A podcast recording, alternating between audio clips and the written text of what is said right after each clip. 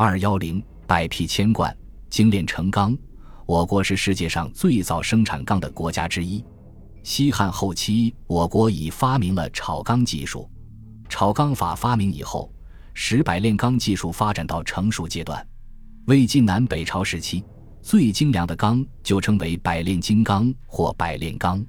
当时用百炼钢制成的刀十分锋利，能够啄断用头发丝悬挂起来捆成一束的十三根芒草，可见百炼钢质量很高。百炼钢技术具体说来，就是将钢铁反复加热锻打，这可以使钢的组织更加致密，成分更加均匀，加杂物减少和细化，从而显著提高钢的质量。在炼制百炼钢产品时，需要工匠千锤百炼，这是一项十分艰苦的劳动，耗工费时。据记载，曹操曾命工匠为他自己和儿子们炼制宝刀五把，花了三年时间才造成。这种宝刀叫做百臂刀，在曹操的内阶令中称为百炼利器。曹植还写了一首《宝刀赋》，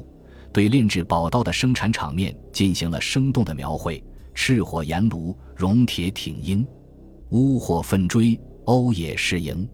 就是说，当时满庭炉火熊熊，钢花四溅，锻工们奋锤猛击，像古代传说中的大力士乌火那样刚劲有力。像野猪大师欧冶子那样老练高明，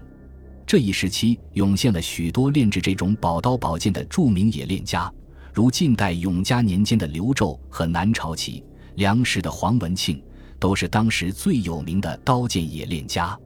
当时炼的工艺有三十炼、五十炼、七十二炼、八十炼、百炼等区别，它们分别代表着不同的质量标准。百炼钢就是经过一百次左右的加热和反复折叠锻打的金刚，代表了当时炼制优质钢铁利器工艺的最高水平。百炼钢虽然质量很高，但是因为太费时费力，所以成本高昂，不可能大量生产。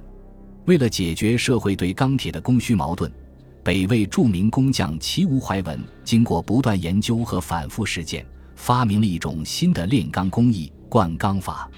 据史书记载，齐吴怀文的炼钢方法是：烧生铁精，以重柔挺，数速则成钢。以柔铁为刀脊，欲以五升之逆，淬以五升之汁，斩甲过三十札。这种冶炼方法利用生铁的铁液灌入未经锻打的熟铁，能使碳能较快、均匀地渗入。只要掌握好生铁和熟铁的比例，再经反复锻打，就可以炼成质地均匀。质量较好的钢铁，齐吴怀文炼造的产品称塑铁刀。至于“灌钢”一词，最早见于宋人沈括的《梦溪笔谈》，其冶炼方法与塑铁的炼制方法非常相似，可见塑铁就是后世所说的“灌钢”。灌钢法是我国炼钢技术发展史上一个重大的成就，它同白炼法和炒炼法相比，具有很多十分突出的优点。首先，灌钢法在古代各种炼钢方法中是效率最高的方法，炼制时间短，适于大量生产。其次，在高温下，熟铁中的杂质会被强烈氧化而挥发掉，因而炼造后的钢可以减少锻打次数，降低冶铁工匠们的劳动强度。另外，工匠们还可以通过调整生铁和熟铁的比例，获得不同含碳量的钢，这是前代诸法所不能比拟的。总之。灌钢冶炼法的显著优点是成本低、工艺简便、容易推广应用，而且比较能保证质量。值得注意的是，齐吴怀文对钢的热处理技术也有很大的创新。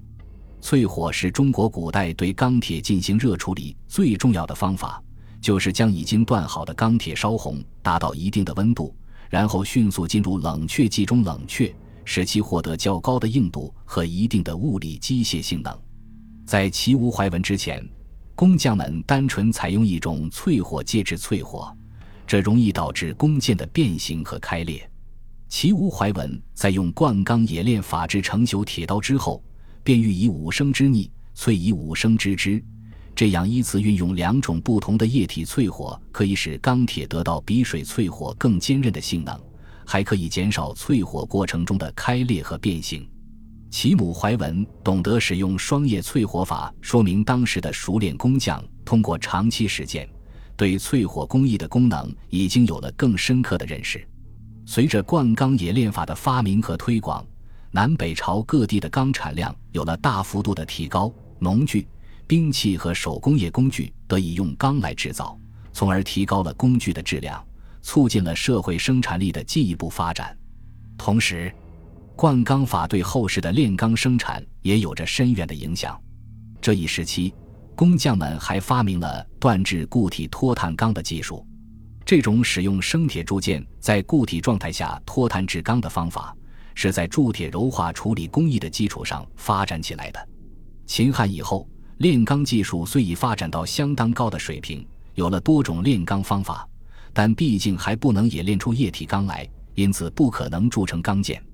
魏晋以后，工匠们参考生铁铸造技术，将百口生铁的铸件脱碳退火，在这一过程中适当的控制时间和温度，使之析出石墨，从而使生铁中多余的碳被氧化成气体挥发掉，成为全钢组织。在不能炼出液体钢的古代，用这种巧妙的方法得到铸造成型的钢件，充分表现了我国劳动人民善于创造条件。攻破技术难关的首创精神，当然，这种制钢方法也有局限性，它不能用以制造较大和较厚的钢件。现在出土的这种钢件都是比较薄的，一般在一厘米以下。本集播放完毕，感谢您的收听，喜欢请订阅加关注，主页有更多精彩内容。